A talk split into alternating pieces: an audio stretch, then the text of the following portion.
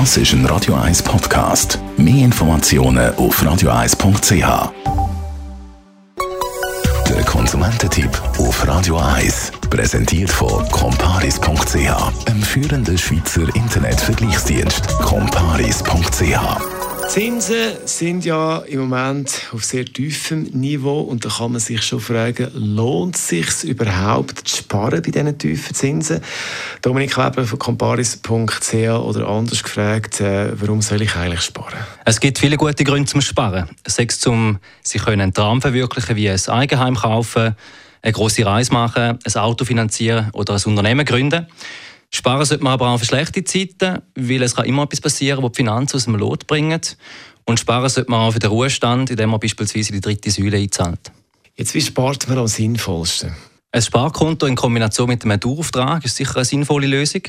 Einerseits gibt es am Sparkonto ein bisschen mehr Zins als auf einem normalen Privatkonto. Und andererseits tut man sich auch ein bisschen disziplinieren, äh, indem man regelmäßig und auch automatisch äh, einen Teil vom Einkommen spart.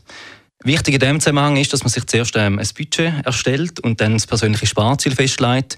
Weil wer einfach nur schaut, was am Ende des Monats übrig bleibt, der läuft natürlich Gefahr, dass man, dass man mehr ausgibt, als er eigentlich hätte wollen. Welche drei einfachen Spartipps gibt es so für den Alltag? Es gibt äh, sehr viele Verführungen, die uns täglich anlachen. Oder? Das sehen wir vor allem beim Einkaufen von Lebensmitteln.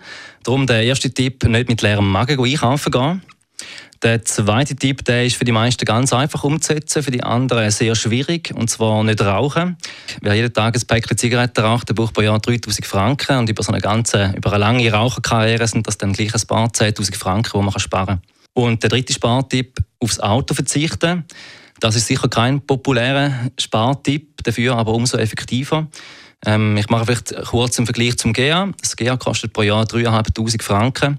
Und wer ein Auto fährt, der kommt je nach ähm, Modell ähm, oder Nutzung gut und gern aufs Doppelte bis Dreifache.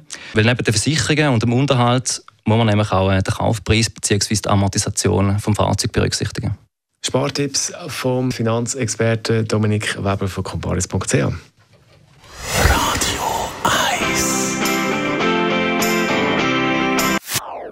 Das ist ein Radio 1 Podcast. Mehr Informationen auf radio1.ch.